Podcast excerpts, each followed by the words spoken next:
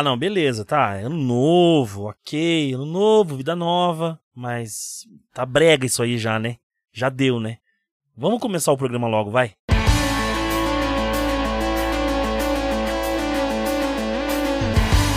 Pod Next. Pod Next.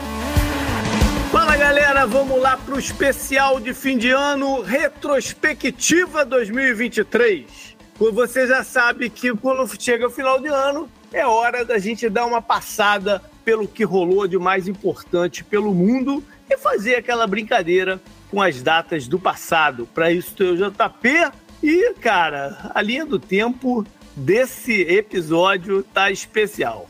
Salve, ouvintes do Podnext, salve JP, aqui é Gustavo Rebelo e, rapaz, que ano complicado, hein? Caraca, assim, é, comparado, eu sei que teve, a gente fez retrospectiva de pandemia, teve várias outras dificuldades, mas 2023, né, pegou. o bicho pegou mesmo. E para ajudar a gente aqui hoje, o JP, a gente infelizmente não vai contar com a presença da Tupá Guerra pela primeira vez, tá? A Tupá pediu desculpas aos ouvintes, que ela tá estudando, ela vai fazer aí um concurso, então ela não está podendo gravar aqui com a gente hoje. Mas vai estar tá bem representada, né? Vai estar tá bem representada e claro, toda a sorte do mundo para Tupá nessa prova. Mas então, como você já adiantou, para representar Tupá, a gente trouxe aqui o Doutor Heitor Loureiro. Opa, tudo bem, gente? Representar Tupá, responsabilidade. Viu? Mas estou feliz de estar aqui, meu segundo ano. Eu não sei exatamente com quantos anos se forma uma tradição, mas né, começamos pelo menos. A gente também não tem muita certeza, mas já, já é a quarta vez que a gente faz retrospectiva. E ah, para ajudar o Heitor também aqui nessa brincadeira, que é, é tipo o game show que a gente faz, a gente traz uma data do, do presente, compara com uma data do passado, às vezes nem tem comparação, às vezes é só uma graça, mas participando aqui pela primeira vez do Podnext, diretamente do GEPOM, que é o grupo de estudos do Oriente Médio, o Luiz Felipe Herd. Salve pessoal, um prazer tremendo estar aqui com vocês pela primeira vez. Vou responder o Heitor dizendo que a primeira vez já gera uma tradição, então estou muito bem recebido aqui. E que responsabilidade de fato estar tá no lugar da Tupá. Espero que a gente minimamente atenda a, a tudo que ela representa. Que bacana. Vambora então pro programa, né, Gustavo? Bora pro programa que tá quente.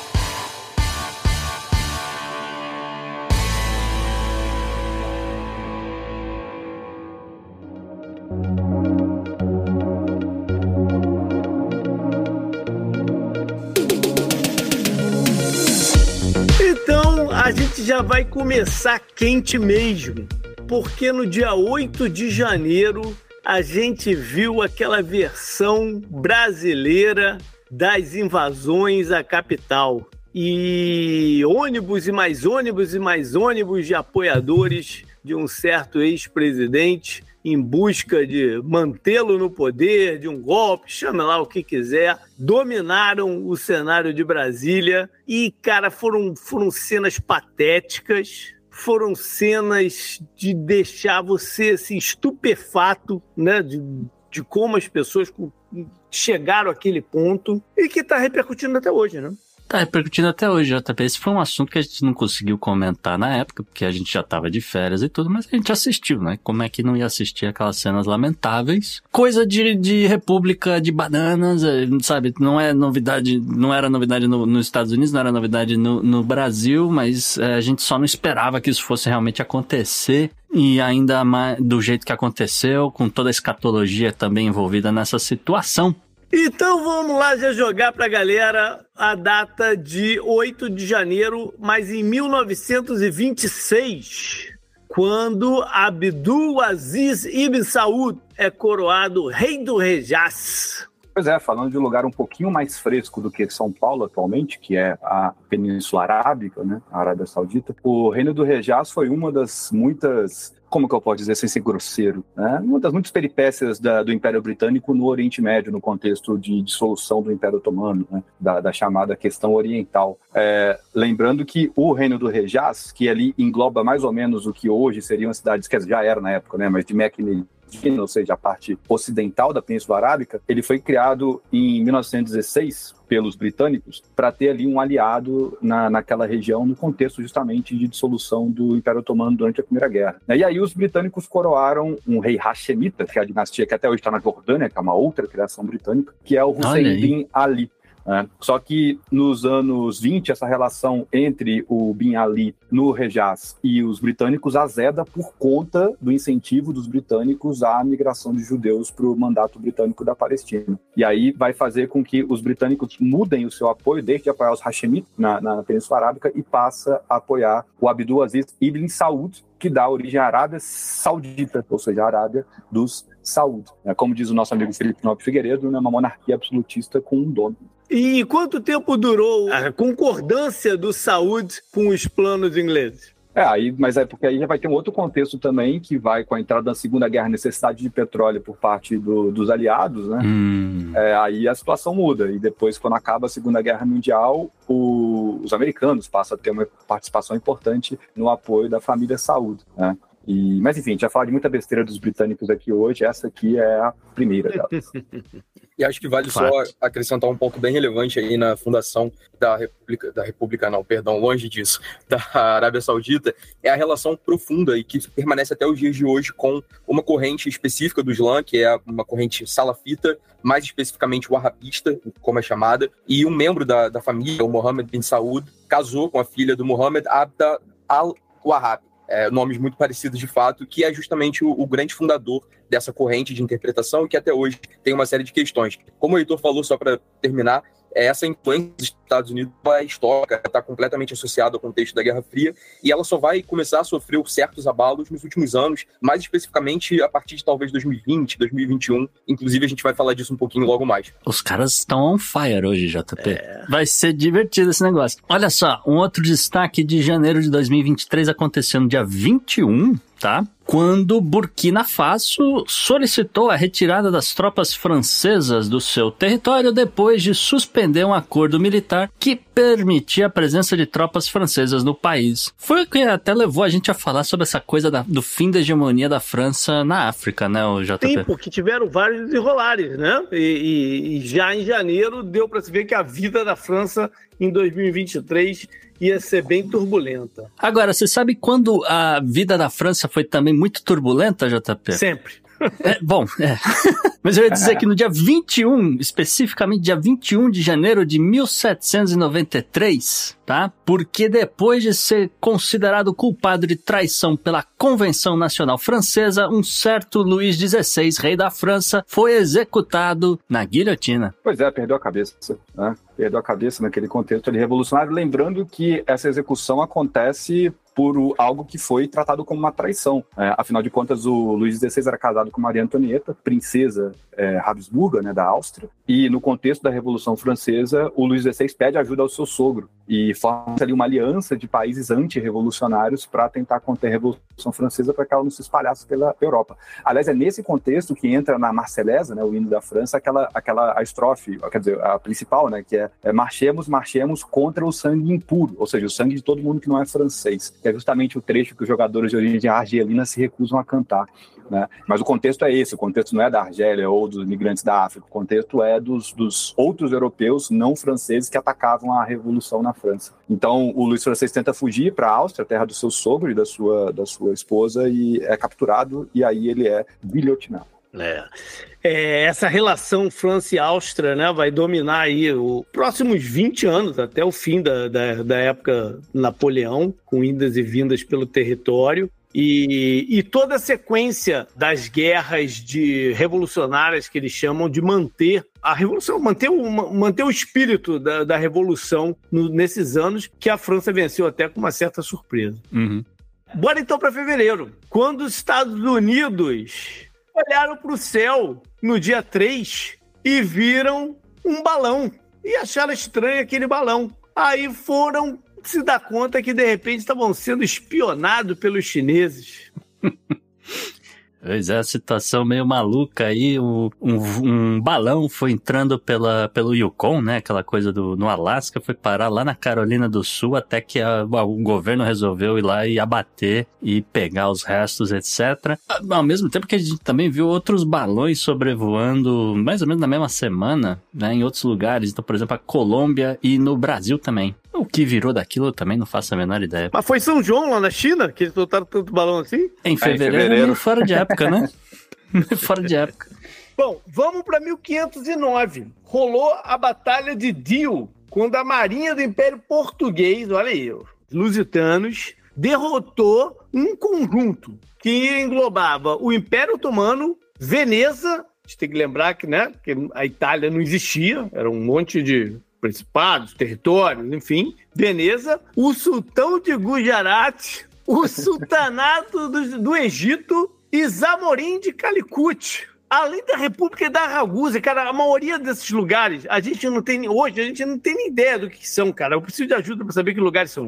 É, a Batalha de Diu, inclusive, ápice, né, do, do Império, na verdade, em algum, algum grau, fundador do Império lá dos Reis do Bacalhau, JP, Sultanato Mameluco, Burj do Egito, só para te facilitar. E justamente esse contexto do Império Otomano sendo já uma grande força na, na, na dinâmica internacional, mas em muito contato com potências europeias. Vale lembrar que algumas décadas antes, em 1453, os otomanos, liderados pelo Mehmed II, tinham tomado Constantinopla, é, também um grande impulsionador das grandes navegações, e esse é exatamente o contexto que a gente está falando em relação a essa batalha. Portugal buscando estabelecer uma presença em termos de comércio marítimo, principalmente à época no Oceano Índico. A ideia de Portugal e aquilo que vinha sendo colocado à época era basicamente buscar o controle das rotas e o estabelecimento de feitorias, é, enfim, bases em alguma medida também, nas costas africanas e asiáticas, sempre em termos de comércio.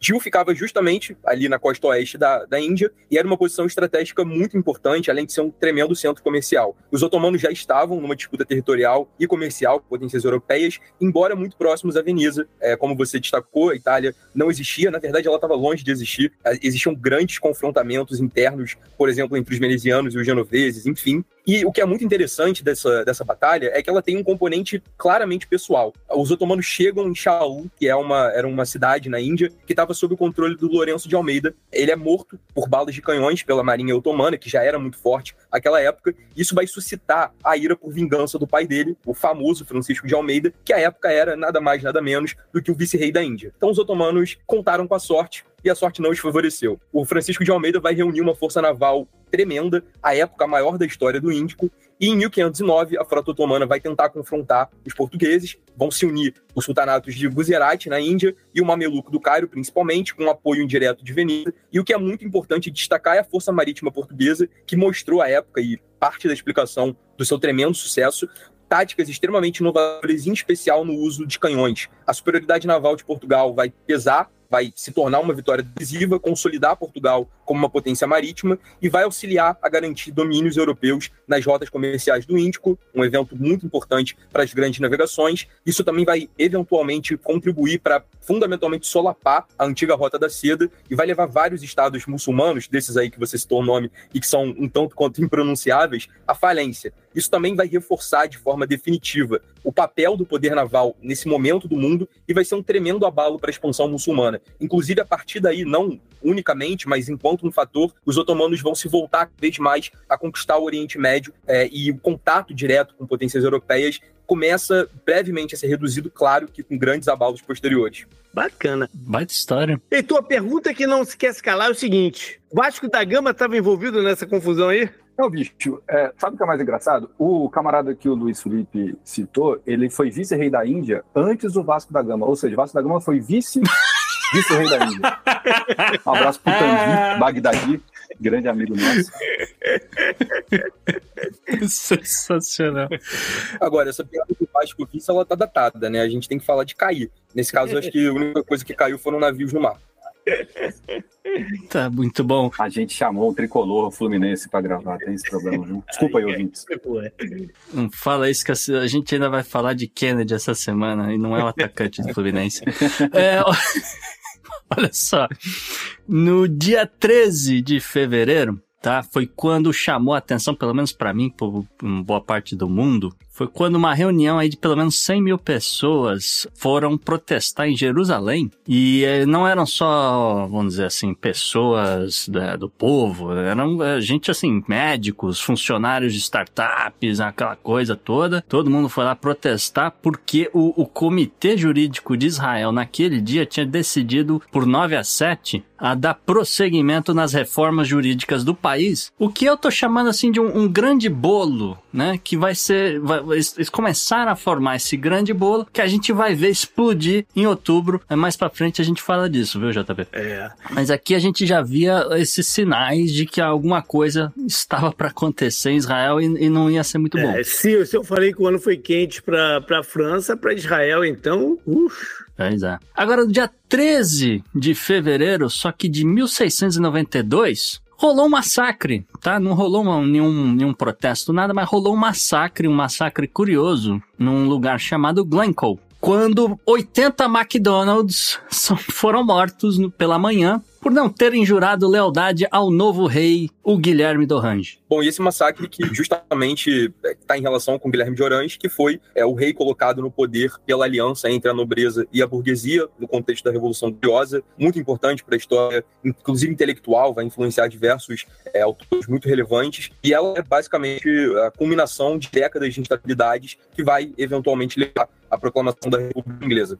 Assim, só uma pergunta rápida com esse negócio, porque uh, também uh, eu, eu, lembro na, na escola, eu, realmente a, a, versão que eu, que eu aprendi é essa: ah, a galera se uniu e colocou esse cara no poder. Mas foi um golpe.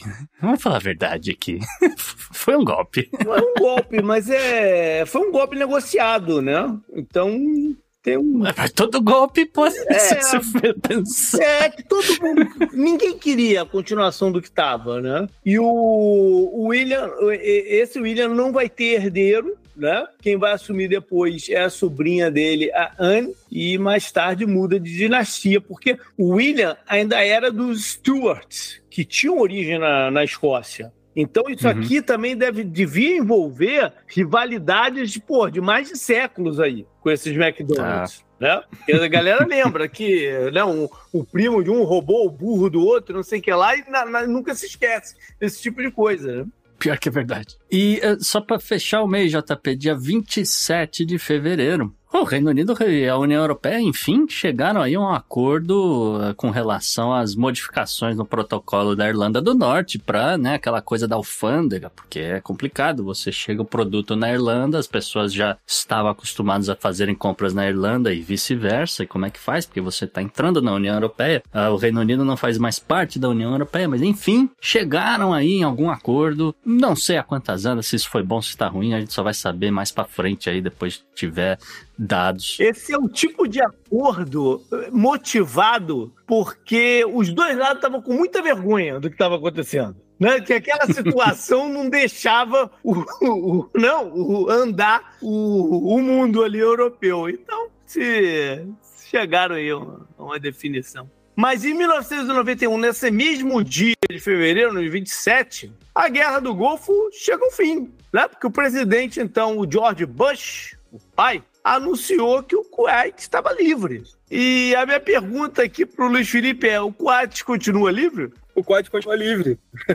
Inclusive, essa é uma questão importante, porque isso, a guerra ela é inserida dentro de um longo contexto de presença dos Estados Unidos no Oriente Médio, é coisa que dez anos depois, em especial, vai, vai chegar um momento de ebulição muito grande, a gente sabe muito bem das consequências do 11 de setembro, e o contexto do Kuwait é um contexto basicamente muito relacionado ao já citado e problemático ator no, na política internacional, que fez muita coisa que vem dando bastante problema, inclusive por que não falar de Israel e Palestina nesses termos, que é a Inglaterra, e justamente a Inglaterra vai é, patrocinar essa, essa iniciativa por parte do Kuwait, é, sempre foi um ponto muito importante no contexto do Golfo Pérsico, inclusive com uma identidade ligada ao Iraque. Bom, e justamente em 39 vai existir um movimento no Kuwait para gerar uma reunificação com o Iraque, justamente é, esses países, assim como boa parte da, do, do Oriente Médio, foi gerado a partir do fim da desagregação do Império Otomano com a Primeira Guerra Mundial. Inclusive tem um livro que para mim é o livro de melhor nome já escrito, melhor título já escrito, chamado Uma Paz para acabar com toda a paz, justamente em relação a e brincando, né, com o lema da Primeira Guerra Mundial, a guerra para acabar com todas as guerras, a paz para acabar com todas as paz sendo justamente a consequência da, da daquilo que foi colocado a partir da, da criação do Oriente Médio moderno e de, enfim, uma série de outras regiões com o fim do Império Otomano. E esse contexto, dentro do, do Kuwait, vai gerar uma situação de maior ou menor intensidade até o século XXI, basicamente, quando, um pouco antes disso, Saddam Hussein vai invadir o país por conta de disputas petrolíferas. É, o Kuwait vai estar produzindo mais do que combinado no contexto da OPEP, e justamente é, essa é uma questão muito relevante, a, a guerra é, do Iraque, e um abalo muito tremendo para as relações entre os países.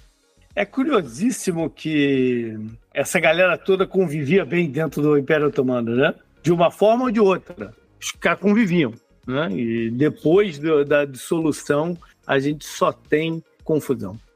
Bora para o dia 4 de março, quando os estados, né, que são membros da ONU, chegaram a um acordo sobre o que eles chamaram Tratado de Alto Mar, com a ideia de proteger os oceanos, pelo menos 30% deles, até 2030, aquela data mágica de novo. E um dos focos desse tratado é regulamentar ou limitar a mineração em águas profundas, um assunto que a gente trouxe aqui no programa várias vezes, né, Gustavo? Várias, é, várias vezes é um assunto repetitivo uh, na coluna do meio ambiente, mas também como assunto principal, JP, porque foi uma coisa que chamou a atenção, que você olha uh, o que se tornou a busca pelos minerais das terras raras, né, no mundo, fazendo a brincadeira com a galera do Japão, olha, esse aqui é o novo petróleo, tá, gente?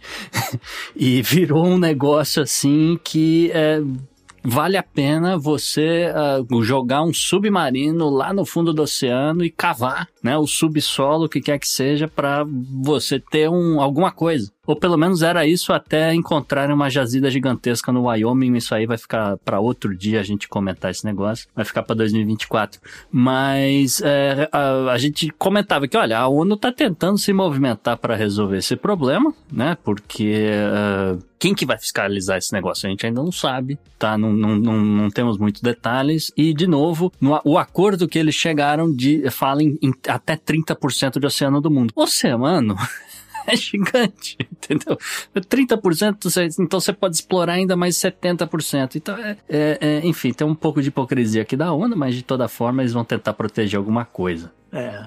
E eu brinquei que 1509 ainda não existia Itália, mas ela se forma de uma maneira ou de outra no dia 4 de março de 1848, quando Carlo Alberto de Savoia assinou o Estatuto Albertino e aí vai ser a primeira constituição do Reino de Itália. Esse ponto ainda não é a Itália, o reino, o que vai ser o Reino da Itália depois, só na década de 1870, porque o Carlo Alberto de Saboia, ele nesse momento ainda é rei da Sardenha, né? e de algumas outras regiões que ele se intitula. Ah, mas ainda não é o reino da Itália como um todo. Mas o importante dessa Constituição é que ela é uma Constituição liberal, naquele contexto das revoluções liberais do século XIX, e ela vai ficar em vigência até depois da Segunda Guerra Mundial. Né? Ou seja, é a Constituição que o Mussolini vai dar vários cambalaches na década de 20 para poder ser o ditador fascista que a gente conhece. Ela pavimenta o caminho dessa unificação italiana.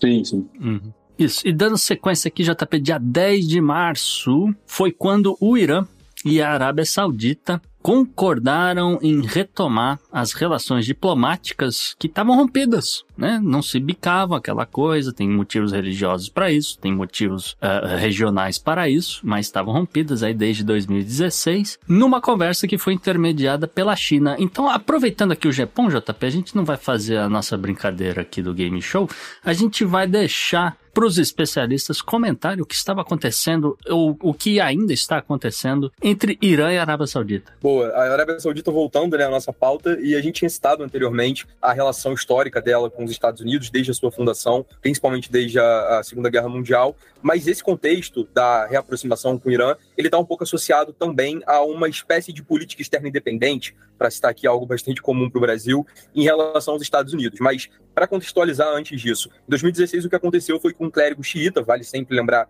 que o Irã é um país muçulmano xiita, em maioria, Arábia Saudita sunita. Um clérigo xiita foi executado na Arábia Saudita, isso gerou um grande atrito. Já tinham ocorrido outras, é, outros rompimentos entre ambos, especialmente nos anos 90, teve um incidente bem característico durante o Hajj, né, a peregrinação muçulmana, onde basicamente algumas pessoas estavam carregando bandeiras e, enfim, coisas do gênero de propaganda, assim entendeu a Arábia Saudita, da Revolução Iraniana, o que fez um rompimento das relações. Esse reatamento ele vem justamente dessa adoção de uma política da Arábia Saudita um pouco menos alinhada com os Estados Unidos. É, a Arábia Saudita e muitos países do Oriente Médio se decepcionaram muito com os Estados Unidos, principalmente no contexto da Primavera Árabe, é, onde muitos aliados, regimes aliados caíram e teoricamente os Estados Unidos deixaram, estou fazendo aspas aqui com a mão, cair e também um próprio desengajamento dos Estados Unidos no Oriente Médio, que já é uma questão histórica. A Arábia Saudita, ela, nesse sentido, ela em certo grau, vem tornando a sua relação mais multilateral, o que vai incluir até mesmo a rivalidade com o Irã. É, também retomar relações com o Catar, uma maior proximidade com a China, influência no Egito, etc. Para fechar, antes de passar a palavra para o Heitor, acho que um ponto que vale dizer é que essa essa treta entre a Arábia Saudita e o Irã, ela muitas vezes é referida como uma espécie de guerra fria no contexto do Oriente Médio, mas esse foi um momento, um marco muito importante nesse, nessa situação. Sim, como eles falou mais cedo, a gente tem também a questão do arabismo saudita, né? Querendo ser o grande, a grande bandeira do Islã sunita, e por outro lado, o, a revolução iraniana, que é xiita. Né? E a revolução iraniana é muito interessante porque ela é, uma, é a única revolução bem sucedida do, do Islã político, só que ela inaugura uma república, não um califado. Né? Ou seja, é um regime, não uma monarquia, né, com, com um dono, uhum. como a gente brincou mais cedo, então é um regime diferente da Arábia Saudita. Então disputam não só aspectos religiosos, mas também projetos de Islã político diferentes no Oriente Médio, no mundo, é. né, de maneira geral. Inclusive que nesse negócio de ser uma república islâmica, o Heitor, tem muito iraniano radicado nos Estados Unidos, por N motivos, que eles, na verdade, se referem ao Irã como a República Islâmica tá? Uhum. Eles, eles acreditam que não representa os interesses da população. Isso é pauta para discussão gigantesca também, mas eu só queria pontuar isso. É, existe esse nome República Islâmica utilizado pelo menos pela diáspora. É, e teve um desenrolar mais recente também, que no dia 11 de novembro, o presidente, então, né, do Irã, o Ibrahim Raisi, se encontra pessoalmente com o príncipe da Arábia Saudita, o MBS. E eles têm esse primeiro encontro face a face depois de sabe-se lá quantos anos, né? E isso vem impulsionado por esse senti por um sentimento, né, de tentar aglutinar toda a comunidade do Oriente Médio pós a confusão no Iraque e Palestina. E essa foto foi tweetada, porque os caras agora são donos do Twitter, né, cara? É. o novo meio oficial de comunicação entre, entre os povos. Pois é.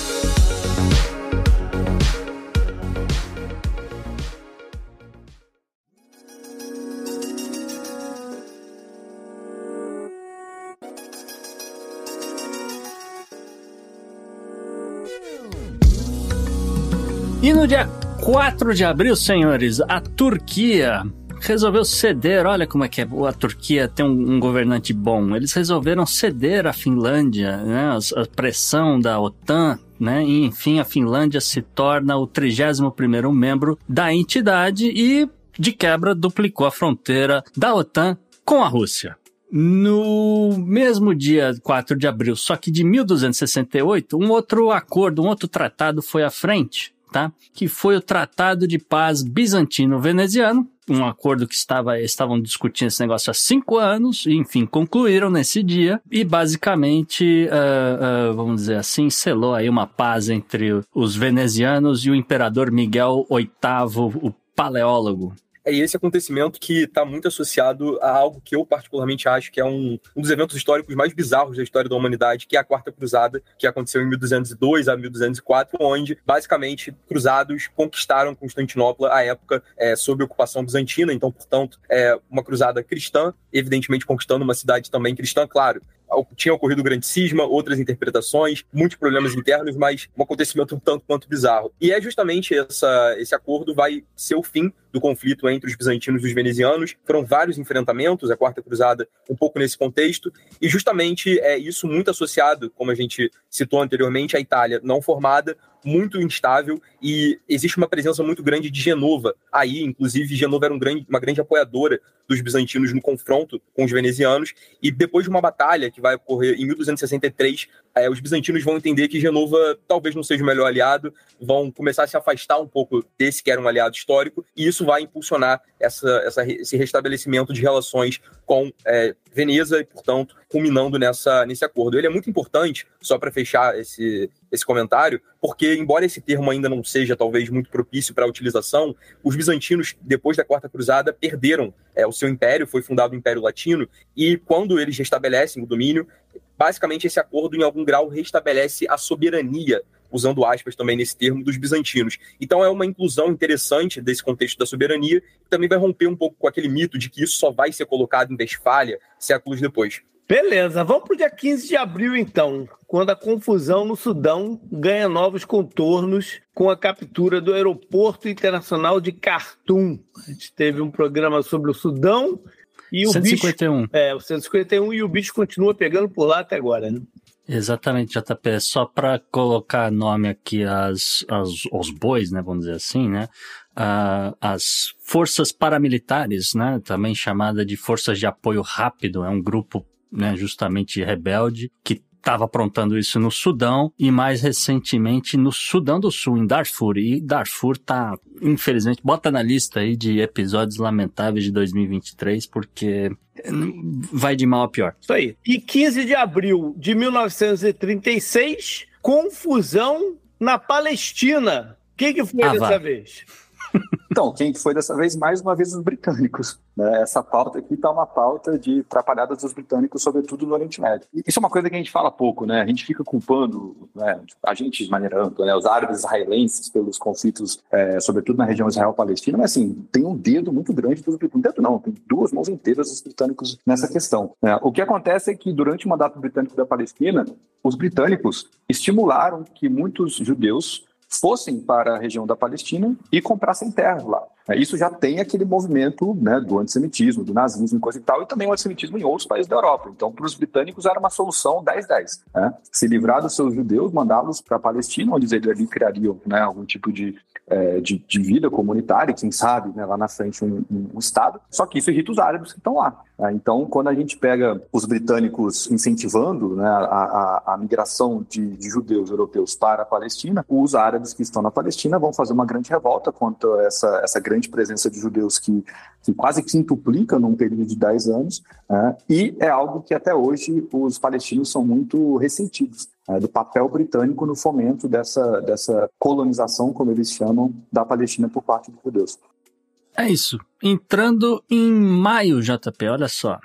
Dia 1 de maio, logo de cara, um feriado, aconteceu uma crise bancária significativa nos Estados Unidos, tá? O First Republic Bank, com sede em São Francisco, declarou aí falência, acabou sendo leiloado pelo, pelo órgão entidade de questões financeiras nos Estados Unidos, o FDIC, junto com o JP Morgan, seu primo rico, e foi aí arrematado por 10,7 bilhões de dólares. E por que a gente está pontuando isso aqui? É porque o colapso do First Republic Bank foi maior do que o anterior, do Silicon Valley Bank, em, no, no mês de março, tá? E uh, historicamente esse foi o segundo maior colapso de um banco nos Estados Unidos. É, é pouco não. Essa aqui é, é, é, é, é né, trazer para o passado que tem menos a ver de todas que a gente fez até agora, mas é, não, não deixa de ser curioso, porque nessa mesma data, dia 1 de maio de 1896, o Shah do Irã, Nasser al-Din, é assassinato. Não, tem a ver porque, de novo, a gente vai falar dos britânicos, né? porque o, o assassinato do Shah do Irã, né, do Nasser al-Din, ele marca um movimento importante na região da, da Pérsia, né, ou Irã, que é o seguinte, esse camarada, ele é um, um, um, esse Shah que é assassinado, né, ele é um dos caras que, que pensa como que os povos da região vão poder se opor aos britânicos que estão controlando a região. É, e quando ele é morto, né, apesar de ele ter essa visão anti-britânica e pan-islâmica, quando ele é morto, começa um processo de modernização constitucional, liberal no, no, Irã, meio que seguindo aquele processo que já vinha acontecendo no Império Otomano, que a gente chama de Tanzimat, uhum. né, as grandes reformas, aspas, liberais no Império Otomano. Então, de novo, tem a ver com o controle britânico, com a expansão do imperialismo britânico na região e com as elites locais tentando se acomodar ou lutar contra esse, essa força. Sim, sim, eu disse que não tinha a ver com o banco quebrou. Ah, concordo. sim, sim, sim. É, mas de toda forma, vamos dar sequência aqui, porque no dia 28 de maio, JP, o senhor Recep Erdogan derrotou Kemal Kılıçdaroğlu com 52,18% dos votos e contou aí o seu terceiro mandato como presidente. É, eu só queria, eu só queria perguntar um negócio. Ele correu risco de verdade ou não? Correu, correu. Mas o Erdogan, né, o Recep Tayyip Erdogan, ele tá no poder desde 2003. Ele tem uma frase que acho que sintetiza um pouco a, a, coisa. Ele disse que basicamente ele só sai dali morto. E eu não duvido. É, o Erdogan ele teve um grande abalo na imagem dele, tem algumas coisas para botar é, em consideração aí. Uma delas, que inclusive gerou para alguns medo, para outros esperança dele perder a eleição, foi a questão do terremoto, que abalou muito a Turquia, evidentemente, e muita gente entendeu que o governo turco é, falhou tanto na prevenção quanto posteriormente em lidar com os danos do terremoto. Mas o Erdogan é uma figura muito forte politicamente, é, com, enfim, todos os seus méritos, que talvez já tenham sido maiores, e os seus deméritos, que certamente são muitos. O Erdogan, ele basicamente sustenta a imagem dele na questão de ser um homem forte, usando aspas aqui, e em grande medida pelo sucesso econômico que o começo do governo dele, lá para 2003, é, a partir dali, começou a colocar. O Erdogan também é muito significativo para uma enorme parcela da população turca, porque ele representa um projeto de identidade que é um tanto quanto distinto daquele que foi colocado em vigor na Turquia desde a sua fundação pelo Ataturk, que é o kemalismo com moldes ocidentalizantes e afins. O resgate que o Erdogan faz do passado otomano, que a gente já citou anteriormente, é muito caro para boa parte da população, assim como o discurso religioso. Embora, sempre vale dizer, que muitas acusações foram feitas de que o Erdogan e, enfim, o seu partido, o AKP, utilizaram a máquina pública para vencer as eleições. A eleição foi para segundo turno, o que é algo raro na Turquia, e isso foi uma questão importante, mas também há é, um, um, esgotamento do kemalismo. Vale dizer que o partido de oposição é um partido de linha kemalista, que historicamente na Turquia passou por um grande processo de esgotamento, e esse esgotamento segue até os dias de hoje. O Erdogan é, se prova pelo menos é, se a gente for confiar 100% no resultado das eleições, enquanto ainda figura dominante no cenário político turco. É, um abraço, professora Monique Sorachevski, que é a nossa grande referência nessa pauta. Vamos lá, então, para o dia 18 de junho, quando o mundo inteiro ficou de frente à tela, sua tela, seja lá qual for, para ver notícias sobre o submarino Titan, que implodiu em alto mar enquanto fazia turismo em torno dos destroços do Titanic. Levando aí cinco tripulantes, todos eles uh, ou multimilionários ou bilionários, e enfim. É uma ideia de maluco, mas uh, cada um sabe o que faz com o seu dinheiro, JP. É. Agora, não querendo, mas já dando spoiler histórico aí do filme do Napoleão, em 1815, é, dia 18 de, de junho de 1815, na Batalha de Waterloo, nós temos aí a derrota do senhor Napoleão Bonaparte, ele que perdeu para o exército do Duque de Wellington e a do Gerard Leberet. E aí foi forçado a abdicar o trono da França pela segunda e última vez.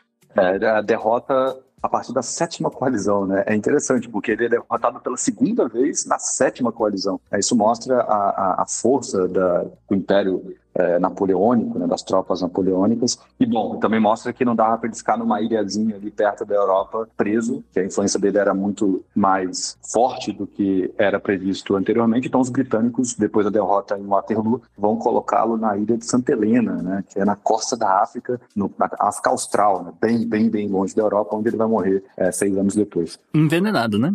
É, então. É bom que você diga. É, verdade.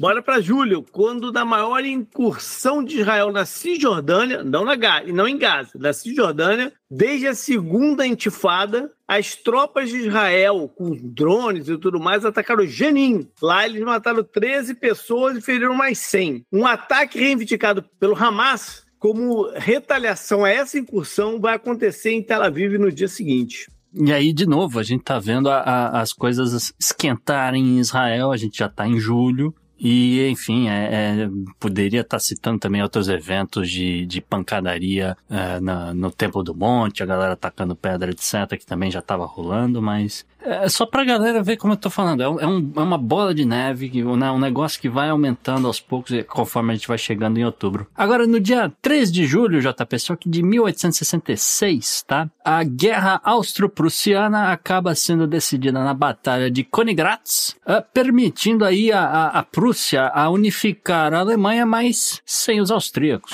Já não tinha mais Napoleão para juntar os inimigos, né? Pois é. É, e é o que a gente chama da, da unificação, da solução da pequena Alemanha né? porque justamente a unificação dos reinos, principados, repúblicas, do que estavam, no que hoje seria a Alemanha, só que sem a Áustria, né, que é, era a grande potência germânica do mundo até então, né, o Império Habsburgo, o Império Austríaco. Né, os Habsburgo que tentaram de todas as formas possíveis e imagináveis evitar uma unificação alemã sob a égide da Prússia. A partir do momento que a Áustria era um grande império, eles exerciam influência sobre os principados, ducados, reinados é, da região da Alemanha. Né? Quando a Prússia se coloca como uma força militar, é, sobretudo com o nosso amigo Otto von Bismarck, é, consegue haver, consegue executar essa unificação da Alemanha, mas aí com a separação em relação à Áustria. Isso. Agora, já passando para o dia 26 de julho, o presidente Mohamed Bazoum, do Níger, ele foi derrubado. Foi derrubado aí num golpe de Estado depois que membros da sua guarda presidencial e das Forças Armadas, sempre, claro, tomaram aí o controle do país, instalaram o general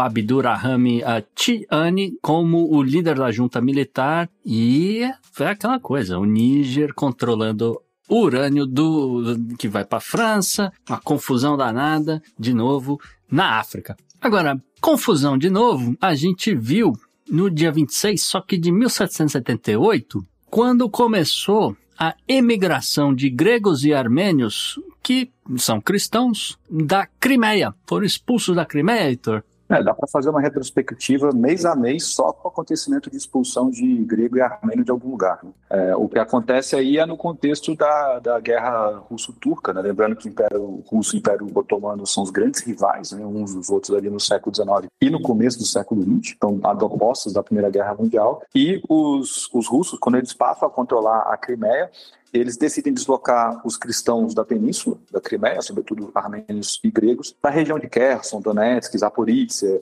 Azov, regiões que né, hoje em dia todos nós aqui estamos muito acostumados a, a ouvir o nome. Né, isso tem tanto uma, uma ideia de aliviar a pressão sobre os tártaros na região da Crimeia, quanto também ocupar essas outras regiões com populações cristãs. Então é a boa e velha engenharia social e demográfica dos, dos grandes impérios, sobretudo dos russos. É incrível como as coisas se repetem. Por falar em quente, agora a gente tem que falar de calor de verdade. Porque no dia 1 de agosto, o aquecimento global. Aquele mês de agosto foi batendo recorde atrás de recorde, né? Foi, foi aquela sequência do verão, é. é.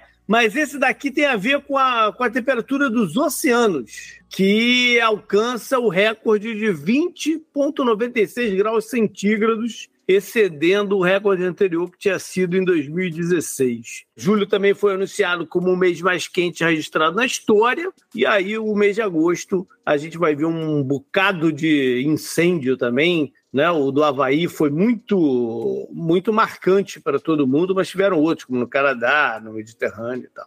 Pois é, JP, esse foi um ano terrível nesse sentido de clima e, e, outros desastres naturais. A gente destaca outras coisas mais para frente, uh, mas fica o registro, fica o alerta para o mundo. Pelo amor de Deus, façam alguma coisa, né? Aquela, enfim. Agora, o mundo realmente fez alguma coisa? Foi no dia 1 de agosto, mas de 1974, e aí, não sei se foi bom se é ruim, a gente vai descobrir. O Conselho de Segurança das Nações Unidas fez alguma coisa, JB. Eles autorizaram forças de paz da ONU a criar a chamada Linha Verde e dividiram o Chipre em duas zonas. Então, fez alguma coisa por quê? Porque eram dois países da OTAN brigando por uma ilha que foi basicamente criada enquanto país pelos britânicos. Né? Então, de novo, estou dizendo que isso aqui é uma pauta de treta arrumada pelos britânicos. É impressionante. É, o Chipre tem uma identidade grega, majoritariamente grega. Né? É, a, de novo, a função do Chipre existir enquanto país é ter ali um, um entreposto para os britânicos passarem os seus navios no Mediterrâneo Oriental. É, em 74, é o Chipre, que tem uma população turca é, minoritária, mas tem, sobretudo no norte do Chipre, vai ter um golpe militar que patrocinado pelos gregos, e aí os turcos vão aproveitar esse golpe militar patrocinado pelos gregos para dizer que eles não aceitam nenhuma interferência na política cipriota e eles vão ocupar e invadir o Chipre, criando a República Turca do Norte do Chipre, que é reconhecida por absolutamente ninguém, além deles mesmos, os turcos e do Azerbaijão. Engraçado isso, né? Porque, afinal de contas, o Azerbaijão acusava os armênios de criar um, uma república separatista no seu território, que a gente vai falar já já. Né? É importante falar que, depois da unificação de, da Alemanha e da, da queda do Muro de Berlim, é, Nicócia permanece sendo a única capital europeia dividida em duas. Né?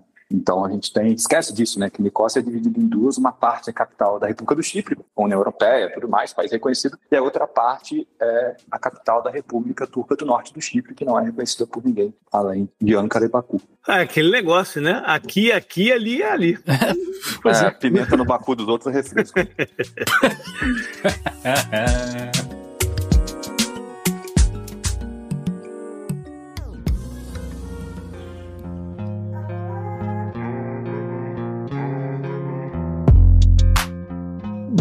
para setembro.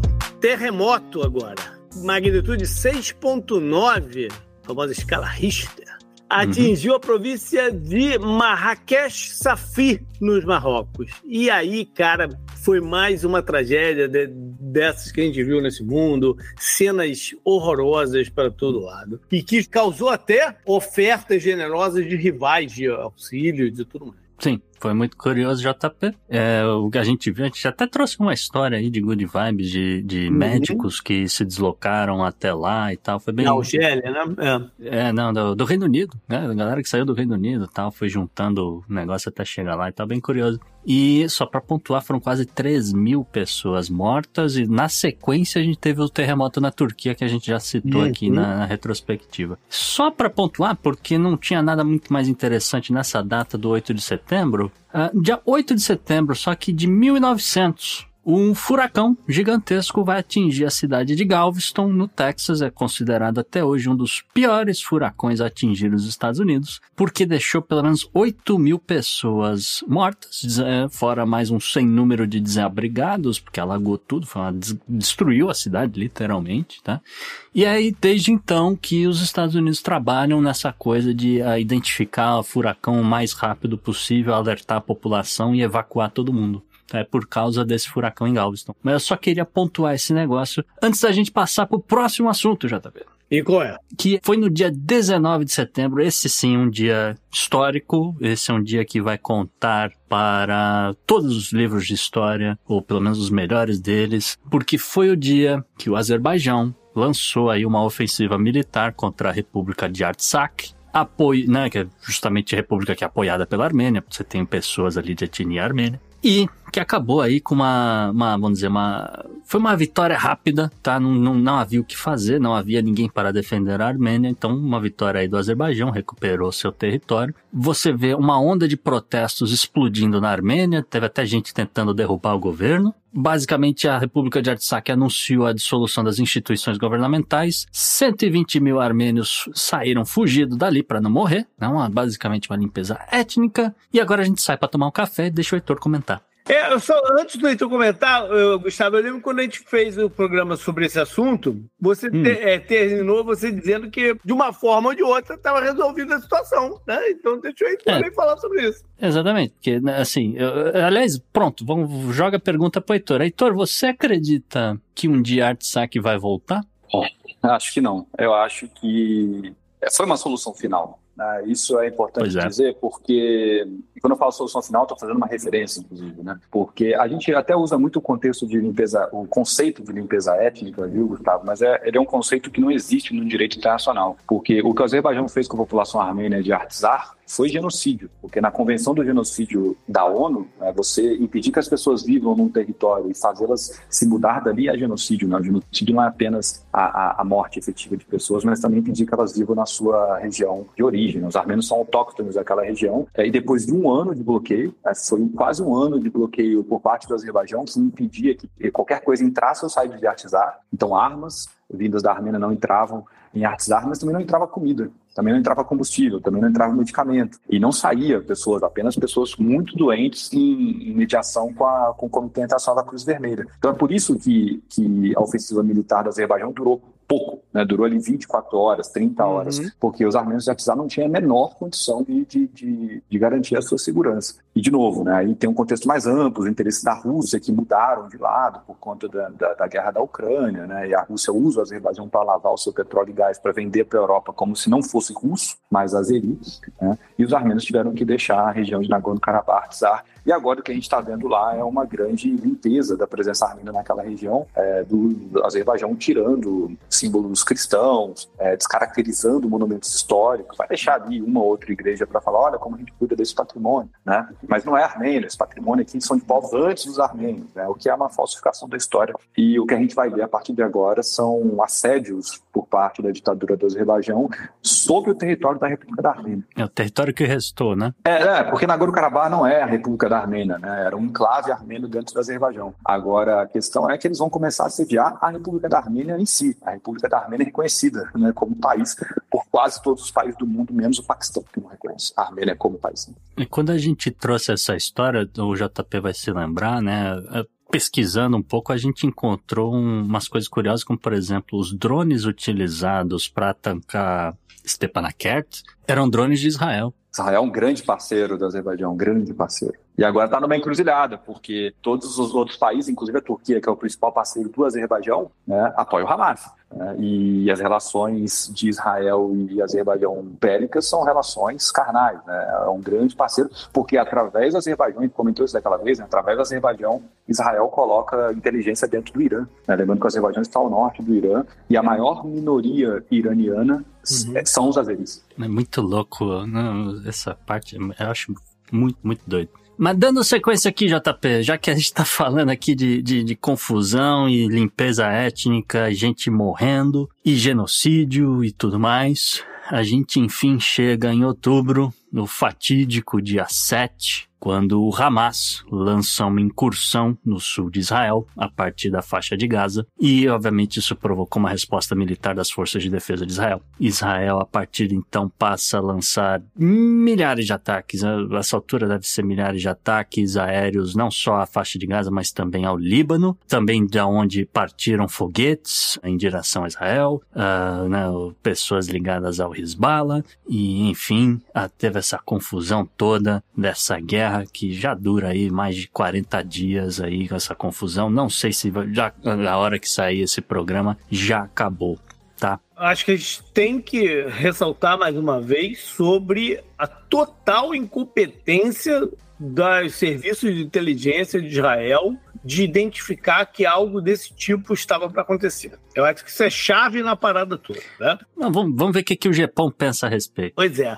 É, acho que vale dizer que existe uma confiança muito grande de Israel, que se provou bastante falha em relação às suas tecnologias de, de contenção né, da, desse tipo de ataque. Não à toa, boa parte das forças, né, tropas, eu quero dizer, israelenses estavam muito distantes do local, o que gerou um, problema em termos de resposta, e nem estou falando aqui em termos militares, mas em grande medida de apoio àqueles que foram afetados. Também acho que vale pontuar que, para muitos israelenses, judeus, afins, é, esse acontecimento de 7 de setembro tem sido colocado como um dos, se não o acontecimento mais traumático da história do Estado de Israel. É, e, em grande medida, como a gente vem apontando tanto para esse ano de 2023, mas essa é uma história que a gente pode voltar lá até os britânicos, como o Heitor vem gostando de citar, é um ponto de ebulição dentro de uma relação que já é muito complicada. Israel, nos últimos anos, vem acentuando as suas políticas em relação aos palestinos, em relação a minorias, tanto dentro do território quanto também é, nas suas ações externas. E um dos grandes culpados para isso, certamente, é a figura do Bibi, né, do Benjamin Netanyahu, é, que algum momento precisa cair. Isso ainda não aconteceu, mas acho que é de fato um acontecimento muito marcante e um dos mais terríveis em termos é, das suas repercussões no histórico muito conflituoso de Israel e Palestina. E como a gente sempre faz essa puxada para a história no mesmo dia, dessa vez ela tem uma nuance porque é no dia 7, mas no dia 7 de novembro de 1917 que os britânicos capturaram Gaza, que até então era dos turcos. Olha aí, como tudo é larva. Essas datas, é, né, geralmente quando você faz um atentado, você sempre acha algum motivo histórico de alguma coisa que alguém fez e na cabeça dos caras deu certo. Só lembrando, né, o 7 de outubro aqui foi, é, era feriado né, era feriado em Israel, é né, um dos motivos que a, algumas pessoas acreditam que a inteligência, né, a, a parte de defesa estava distraída. De toda forma, eu ia perguntar para o Luiz Felipe justamente que o, o, o Yair Lapid, recentemente, né, ou pelo menos, né, recentemente quando a gente solta, até soltar esse programa, ele falou um negócio que eu tendo a concordar, que fala, olha, o momento do Netanyahu cair é agora eu diria que foi ontem, antes de ontem e alguns outros ontem antes disso. Mas é uma relação é, da, da política do Bibi que já é muito complicado há muito tempo. É, eu acho que talvez um dos únicos pontos que não dá para chamar de positivos, mas é um dos pontos que ficam muito claros com, com essa situação é a mobilização da sociedade civil, inclusive israelense, é, contra é, a política que Israel vem colocando em relação aos palestinos. Claro, é, essa é uma questão muito sensível. É, o Bibi é uma figura muito complicada porque existem alguns líderes políticos que são, para usar o, o linguajar, são desgraçados, mas são idiotas. Eu acho que esses são um pouco piores. Existem os desgraçados que são inteligentes, é, e a gente pode apontar vários deles. Certamente o Bibi é um deles. Ele é uma, uma raposa política, uma figura muito relevante politicamente em Israel, mas certamente a política dele doméstica, externa, é, já está falida há muito tempo. E acho que esse é um acontecimento que coloca isso mais em evidência do que em qualquer outro momento já esteve. E só para jogar aqui mais uma pergunta, a gente tá com tempo, JP? Só para jogar aqui mais uma pergunta na roda. Supondo que Israel consiga terminar tudo que ela planeja fazer em Gaza. Depois que isso tudo terminar, existe alguma possibilidade deles entrarem no Líbano? É, a questão do Líbano é muito complicada, é, tanto pelos laços políticos do Líbano, e aqui vale dizer o papel do Hezbollah, que é uma força política muito ativa e muito relevante no Líbano, e que tem uma relação histórica muito próxima ao Irã. Eu tenho certeza absoluta, é, a gente pode duvidar de muita coisa, mas eu não duvido que Israel não quer arrumar problema com o Irã de forma alguma, e eu acho que esse talvez seja um dos principais pontos de contenção, tanto para uma iniciativa israelense no Líbano, né, outra, a gente teve duas guerras do Líbano anteriormente, mas também para, nesse momento, com o conflito atual, a situação ainda não ter escalado, pelo menos em grande medida, para envolver, de fato, o Líbano. Agora, é, a gente está falando de política internacional e a gente está falando de atores que muitas vezes romperam com as nossas expectativas. Acredito que não, mas eu não duvidaria. Pois é, justamente isso. Aqui tem o histórico de guerra e tem essa coisa que, olha, a popularidade do Netanyahu, isso e aquilo. Será que o cara não joga esse negócio, depois vem cantar a vitória e fazer o povo esquecer da lambança que foi? Né? É complicado isso, né? Enfim. Então vamos pro dia 14, vamos pro outro lado do mundo. Vamos pra Austrália. Pra longe de confusão, né? É, vamos para onde rola um referendo, uma eleição em que o povo escolhe não ampliar o direito de maior representatividade aborígene dentro do seu congresso, dentro dos seus canais de, de poder. E é uma atitude racista essa? É, antes de, de, responder isso daí, é, eu ia dizer que não só eram aborígenes, como é, também estavam ampliando os direitos do, dos povos nativos das ilhas do Estreito de Torres. Uhum. É, tá, só para eram esses dois povos que estavam aqui na lista. Atitude racista ou não, mas acho que essa questão da representatividade na Austrália, ela é um pouquinho melhor do que em vários outros lugares. Você tem uh, um pouco mais espaço para aborígenes no, no parlamento australiano, que é o contrário do que você vê em muitos outros países que também têm povos nativos, tá? Que tem mais, assim, com quase nenhuma representatividade. Mas na Austrália existe alguma. Enfim, o povo foi lá, a maioria votou contra. Eu provavelmente não vai ser dessa vez, é, vai, vai ficar para o futuro ainda ver o que, que eles podem fazer aqui com relação a essa questão. Fazendo um paralelo histórico, então, no dia 14 de outubro, só que de 1322, Robert Bruce, né, da Escócia. Ele vai lá derrotar o rei Eduardo II da Inglaterra na Batalha de Old Byland e vai forçar o Eduardo a aceitar a independência da Escócia. É, vou ver Braveheart de aí no final. Eu acho mais legal ver Trainspotting, né? Inclusive é o filme que tem a melhor citação sobre essa relação entre Inglaterra e Escócia, que é o It's Shite Being Scottish, né? O cara falando, eu não odeio os ingleses, eu tenho que odiar a gente, porque a gente conseguiu ser colonizado por essas pragas, né? Por esses ingleses É a melhor cena, aquela dos, dos caras, dos três caras do Trainspotting lá sentados no meio do nada, é, discutindo. Muito bom. Eu ainda prefiro a Come Susan, mas é uma boa citação também. Vamos para novembro, então, Gustavo. O que, que aconteceu aí para a gente trazer? Então, já tá uma curiosidade, né? A gente não terminou ainda o mês de novembro quando a gente tá gravando isso daqui, mas a gente vai parar a retrospectiva aqui com medo de acontecer mais muita desgraça esse ano. Não, brincadeira. Mas é, chamou atenção. Uma, uma, das coisas que chamou atenção em novembro foi justamente no dia primeiro. Eu acho isso aqui importante. Isso tem a ver com o meu comentário depois de expectativas, tá? Dia primeiro de novembro aconteceu a primeira cúpula de segurança de inteligência artificial Aonde? No Reino Unido. E pelo menos 28 países assinaram o que seria aí o primeiro acordo mundial, o primeiro acordo histórico, né? Nesse sentido de uh, buscar formas de gerenciar as, as essas formas as, ou as, as possibilidades mais perigosas do uso da inteligência artificial. Coincidência ou não, no dia seguinte, JP, os Beatles lançam oficialmente Now and Then, né? A, a última música da banda, com vocais restaurados por inteligência artificial de John Lennon, né, falecido na década de 80, além de, de recuperarem aí, vamos dizer, faixas da, da, do que seria da guitarra do George Harrison, que também faleceu em 2001, uhum. tá? E aí, enfim, a inteligência artificial analisou aquilo lá e entregou aí um produto e, enfim, foi de novo recorde de vendas, aquela coisa toda. É. E qual é a chance, já que os britânicos estão envolvidos nisso, da gente muito em breve ver os robôs putaços fazendo merda por aí? Grandes. é, não por acaso foram os britânicos que pensaram Black Mirror, né? É. Pois é. Acho que eles precisam ler um pouquinho de Asimov. É, tá, tá é complicado, viu? Se os caras botam a mão nas coisas. De toda forma, fazendo aqui um, um paralelo de assunto polêmico, tá? Um assunto, coisas de, de, voltando ao passado, né? A gente vai para 1 de novembro de 1896, tá? Quando uma fotografia chamou a atenção, escandalizou o mundo, né? As pessoas pararam para olhar para uma foto, a foto de uma mulher que aparecia com seios nus, né? É a primeira vez que, que uma revista estava publicando essa, essa entre aspas, indecência né? Que foi a revista National Geographic. Uhum. Mamilos polêmicos, né? Essa foto é uma foto de um casal Zulu, né? Portanto, África do Sul. E então o casal nu e a moça, uma mulher negra, portanto, com os seios de fora, né?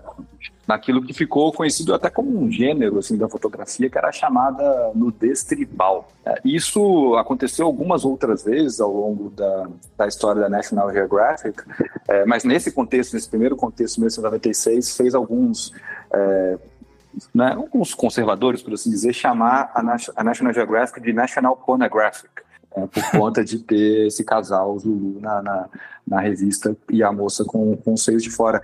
Agora, é interessante porque ao longo dos anos, né, sobretudo mais recentemente, houve muita crítica em relação a essa abordagem National Geographic que explorava muito essa questão da nudez tribal, né? E algumas pessoas falavam, é, mas quando que vai ter uma foto de uma mulher é, branca com o peito de fora, né? Porque, assim, é quase uma representação animalesca, né? Sempre essa coisa do exótico, do indígena exótico, né? do aborígene exótico, do autóctone exótico, né? explorando uhum. essa imagem na revista. O que fez, inclusive, um editor da National Geographic fazer uma espécie de meia-culpa da, das capas racistas já feitas pela, pela revista ao longo da sua história. Sim. E lembrar que a gente teve zoológicos na Europa que mostravam africanos, né? Uhum, Tinha a ala do, dos é. africanos lá. Sarah Bartman, né? É. A Vênus Negra. É. é, e não é muito difícil, eu só ia dizer que não é muito difícil usar hoje inteligência artificial para fazer uma capa da National Geographic, e aí justamente usando uma mulher branca como, né, vamos dizer assim, objeto, ou enfim, como bem colocou aí o Heitor Lewis.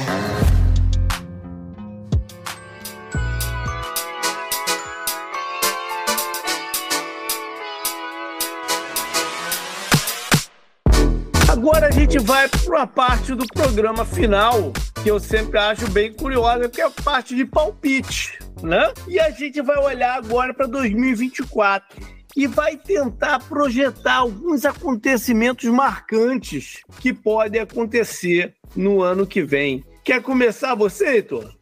Quero, porque eu já erro tudo que eu tenho para errar e depois o Luiz Felipe faz um negócio um pouco mais sensato. Da última vez eu falei que o Biden não ia completar o mandato, parece que ele vai completar o mandato, né? Então. É, ele tentou é, não completar. Ele é, tentou não completar. É, né? exato. É, mas enfim, eu acho que o Trump leva a eleição nos Estados Unidos. Do jeito que se configura hoje, não acho que os democratas é, serão adversário à altura e não acho que um republicano também vai ser adversário à altura do Trump. Estou torcendo para estar errado, mais uma vez. É, no contexto de São Paulo, eu venho percebendo uma insatisfação crescente com a administração do prefeito Ricardo Nulo, né, Ricardo Nunes. As pessoas esquecem o nome dele, nem sabem a cara dele, né, muito menos o nome. Sobretudo por conta dessa crise que teve energética na cidade, com as árvores sem poda e toda a questão de zeladoria da cidade. É, então, acho que o Boulos, apesar de toda né, a, campanha contra é, a candidatura Boulos, o que ela representa, eu acho que o Boulos tem grande chance de levar assim a prefeitura de São Paulo. E eu acho também que Israel vai criar algum tipo de instituição no norte de Gaza, vai criar ali uma ocupação institucionalizada, não só né, uma ocupação militar temporária, mas algo mais parecido com o que a gente tem em alguns territórios da Cisjordânia. E eu acho que o Azerbaijão vai continuar assediando a República da Armênia. É, Ou seja, a República da Armênia. Se conclui a situação de Artsakh, mas não acaba essa bulha entre Azerbaijão e Armênia. Não, porque agora o Azerbaijão está falando que a Armênia é o Azerbaijão ocidental, inclusive criando departamentos de, nas universidades do Azerbaijão para estudar o Azerbaijão Oriental. Então, chamando já, é, é, eles não chamam mais Yerevan de Yerevan, eles chamam de Erivan, que é o nome azeri para Yerevan. Então, enfim, né, essa lógica Nossa. maluca é, vai dar muito pano para manga ainda por muito tempo. Tá certo. Luiz Felipe, manda aí. Bom, se o Heitor vai errar, certamente eu erraria muito mais. Mas acho que, como a gente tinha citado né, anteriormente, é um ano de eleições. É, o Heitor citou, inclusive, dos Estados Unidos. Mas uma muito importante também, sobretudo em termos simbólicos, é a do Parlamento Europeu. E acredito provavelmente que o ECR, né, que é o Partido de Reformistas e Conservadores Europeus, deve aumentar o seu número de assentos no Parlamento Europeu, assim como os partidos verdes provavelmente devem perder alguns. Claro, longe de atingir maioria, mas ainda assim é uma questão muito simbólica dentro de todo o contexto da União Europeia. Partido Verde já, já tá perdendo,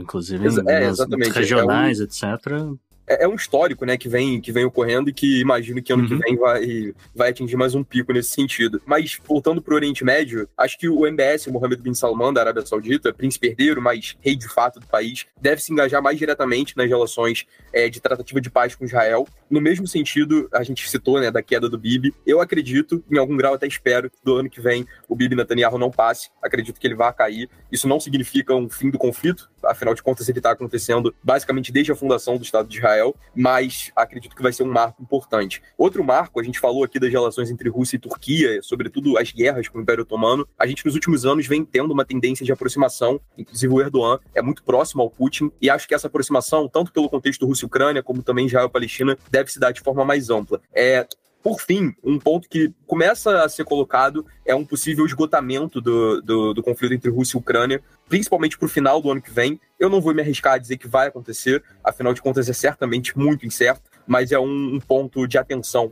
talvez, é acompanhar os desdobramentos do conflito. Maravilha. Gustavo, o que, que você traz pra galera? Então, JP, a galera fala que eu não dou palpite, que eu dou spoilers. mas assim. É, eu falei que 2023 ia ser um ano que a gente ia descobrir quem era estadista de verdade. Eu acho que a gente está começando a né, ver o, quem que realmente era, quem não é agora, no, pelo menos fazendo uma análise até o final do ano. Dá para a gente separar, né, pessoas que, que perderam seus mandatos, etc. Gente que pegou o rojão e, está fazendo bonito também. Mas é, com 2024 que, que eu espero de 2024, tá? Vamos ver se eu, se eu consigo fazer sentido aqui das minhas anotações quando eu estava pensando a respeito, tá? A primeira coisa que eu espero, que eu vejo acontecendo, é uma continuação do fenômeno Ninho, tá? O fenômeno Ninho deve é, seguir aí pelo menos até junho, e isso traz consequências, tá? Isso é ruim para a maior parte do Brasil, principalmente norte e uh, nordeste do Brasil. Vai ver não só o calor que já está fazendo, que cara, absurdo, mas esperem a seca que vai vir seguida disso daí. E justamente na contramão, sul-sudeste do país, as chuvas que já tô vendo e aí tá sendo catástrofes perto de, de acontecer, tá? É, mas não é só o Brasil que é afetado pelo El tá? Só para pontuar, a Indonésia também uh, passa por maus bocados e a uh, maior parte da África Oriental, vamos dizer assim, né? O leste da África, no geral, vai, vai sofrer muito com, com as chuvas também. E aí, fica no ar, né? Que é, de novo, uma, uma das, das consequências, uma das coisas que leva a ter confusão em anos de El Ninho forte, que são as primaveras árabes, né? A gente já viu no passado, em anos de El Ninho forte, ter confusão na, na, na Síria, ter confusão uh, na Argélia, confusão no Egito, então né? Fica aí um ponto de interrogação se a gente vai ver alguma coisa no que vem. Ah, Se a galera do Japão quiser complementar aqui meu raciocínio, fica à vontade.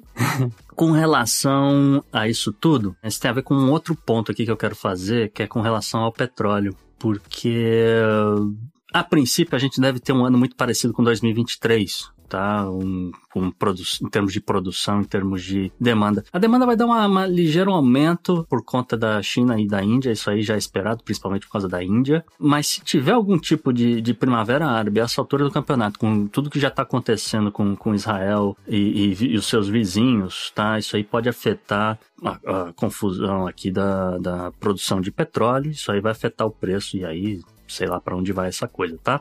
Com relação a clima, já que a gente falou do, do onde vai estar tá quente, onde vai chover, só queria pontuar que a previsão é de um inverno mais frio, talvez o inverno mais rigoroso dos últimos cinco anos nos Estados Unidos, para a turma do norte. A Europa um pouco menos, a Europa deve ter um, um, um, inverno um pouco mais quente. Mas a gente aqui na Flórida, a gente vai ver um bocado de chuva, viu, JP? Até fevereiro vai chover pra caceta aqui, tá? Enfim, se o preço do petróleo é, mantiver tudo o, o, o, que se espera, vamos dizer assim, não teve nenhuma confusão nova no primeiro semestre, etc., a gente uh, deve ter, uma, então, uma manutenção do que já se espera. Então, uh, um pouco mais de inflação para a Coreia do Sul, um pouco mais de inflação para a Turquia, uh, os mesmos números dos Estados Unidos não devem mudar muito. E, por outro lado, para o Brasil, isso pode ser bom, né? Porque vai vender petróleo e a, talvez o maior ganhador acabe sendo a Rússia nessa história, né? Porque tem petróleo, dá com pau. Com relação a eleições, que é um tópico aqui recorrente, só para encerrar meu, meu raciocínio aqui de 2024, é, eu, e, e aí, de novo, fazendo uma ponte com uh, o, o, a coisa da inteligência artificial, eu acho que em 2024 a gente vai ver um tsunami de desinformação, tá? Já tem candidato circulando uh, campanhas sem avisar que é uma paródia, que aquilo que eles estão fazendo ali não é real. Então eu, eu acredito que a gente vai descobrir o, esse uso ruim da inteligência artificial em 2024 para bagunçar. A eleição é eleição que já está bagunçada, porque você tem um número grande de, de candidatos independentes, tá? É, não, não acredito que algum deles vão ser eleito, mas uh, pode bagunçar bagunçar o Coreto aí se, se eles somarem 10% do, dos votos, tá? Então fica aí a, a, registro aí antecipado da confusão que pode aprove que podem uh, provocar os senhores Robert Kennedy Jr., o Cornel West e a Jill Stein, que anunciou candidatura própria essa semana. Tá certo. Eu vou começar a minha pegando um pouco esse, esse teu gancho aí final. Tá. Eu não sei quem vai ganhar, como o Heitor né, já previu, não sei, não tenho a menor ideia quem vai ganhar isso daí. Eu, eu, tô, eu concordo com você, que é, eu também não faço ideia. Acho, acho que o que você falou da desinformação vai ser algo forte, mas eu vou expandir. Eu acho que vai ser uma eleição extremamente vulgar. A gente vai ver uma quantidade de baixaria enorme acontecer em todo o processo eleitoral, desde as primárias até o novembro do ano que vem, e que vai mexer com as pessoas, vai mexer com essa ideia de validação do, do, do Estado democrático. Acho que vai ser um processo muito diferente do que os americanos estão acostumados a ver. Tendo a concordar, JP. Vamos ter Olimpíadas em Paris. E eu acho que vai ser uma Olimpíada que vai ser impossível desassociar a política de esporte. Nunca a gente vai ouvir tanta crítica, tanta manifestação, tanta coisa acontecendo dentro de Jogos Olímpicos que, na tra sua tra tradição histórica, que vai lá atrás, né, muito, muito antes da, das Olimpíadas modernas, sempre foi uma época de paz, de união dos povos. Acho que vai ser truncado vai ser contencioso as conversas durante mesmo os Jogos Olímpicos.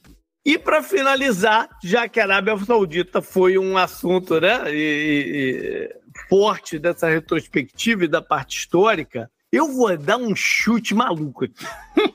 eu acho que a gente vai ver uma aquisição de alguma, alguma organização gigantesca americana sendo feita por um grupo saudita. Pode ser.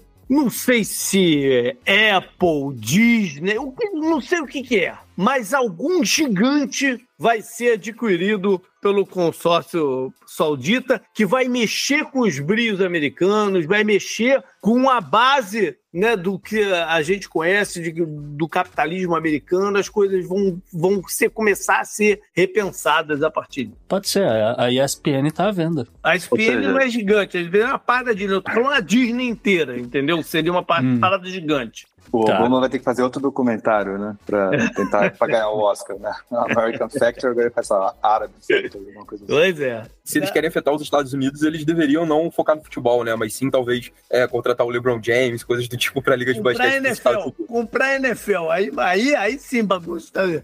Ou até Mas... maior que a NFL, né? Comprar o marido, o namorado da Taylor Swift, o Travis Kelce, que tá mais popular que a NFL nesse momento. é isso aí, galera. Foi a nossa retrospectiva 2023. Como o Gustavo falou lá atrás, um ano difícil. Uh, a gente sabe que os próximos também não vão ser fáceis. Então vamos nessa com o Podnext 2024. E vou passar aqui para o Heitor Loureiro. As pessoas que ouviram esse programa, elas querem contactar você, como é que elas fazem? Tô no X ou Twitter, seja lá como vocês querem chamar, arroba doutor Heitor. E é isso, tô por lá quase todo dia da minha vida, perdendo meu tempo naquela rede até que o Elon Musk resolva desligá-lo. E Luiz Felipe Perdi, a galera encontra você aonde além do Gepom? Me recuso a falar X, porque nada que é X é, é bom, mas eu também tô no Twitter, RDLF, é, H-E-R-D-Y, e tô lá ativo também, assim como o Heitor e vocês, eu tenho certeza, é, sofrendo com, com as informações que estão por lá, mas também falo muito de Fluminense, é, com muitas razões recentes, então me encontram por lá. Bacana. Valeu, até mais. Valeu, um abraço, tchau, tchau.